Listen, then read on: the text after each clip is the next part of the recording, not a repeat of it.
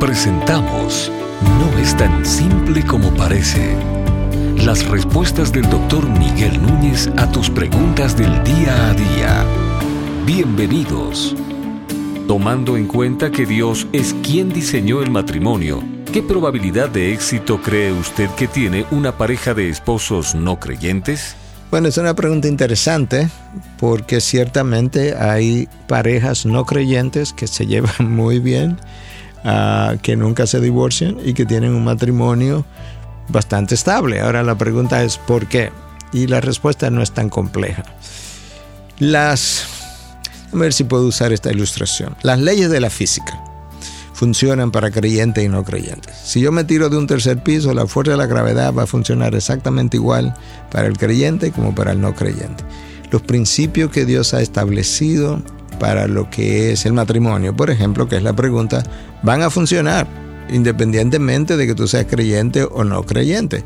Si una pareja decide ser fiel el uno al otro, si una pareja decide ser honesta, transparente, tiene buena comunicación, hacen una buena, tiene una buena química, diríamos, entre ellos, y ellos viven el uno para el otro. Tú sabes que, aunque sean incrédulos, ellos van a tener un matrimonio bastante estable porque los principios van a funcionar.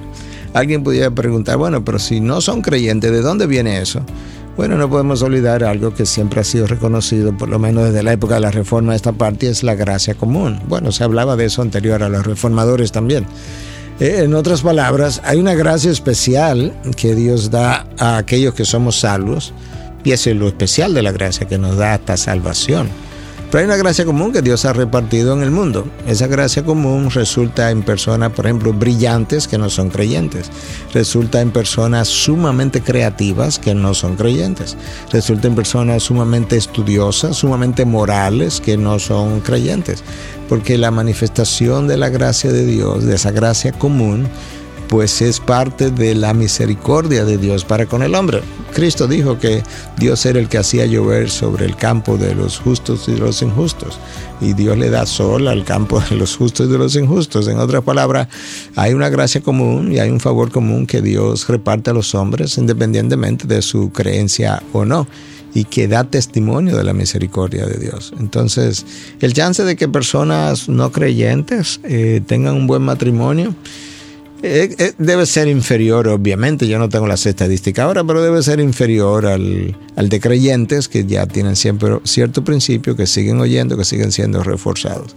Pero de que ha habido matrimonios de incrédulos que se han llevado bastante bien, que han sido bastante estables y que han dado resultados más o menos aceptables, sí, esa es una gran realidad.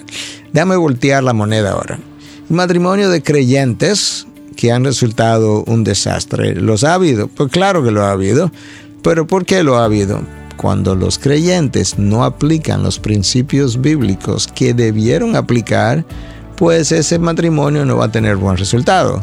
Al revés ahora, cuando incrédulos sí aplican principios uh, que tienen en su conciencia, lo que se llama la ley moral que Dios escribió en el corazón de los hombres, ellos van a tener buenos resultados. Entonces tú lo puedes ver de ambos lados, eh, tanto del lado de los creyentes como de los no creyentes. El creyente que no aplica la ley de Dios le va mal. Al incrédulo que aplica la ley de Dios le puede ir mejor. De hecho, te recomiendo que leas Romanos 2, que habla justamente de la ley inscrita en el corazón de los hombres. Hay una ley moral que corresponde a esa gracia común que Dios puso en la conciencia del individuo y eso es lo que nos va a hacer cosechar mejores o peores frutos. No es tan simple como parece. Es una producción de Ministerios Integridad y Sabiduría. Para más información, visita nuestra página de internet integridadysabiduría.org. Gracias por tu gentil atención y será hasta la próxima.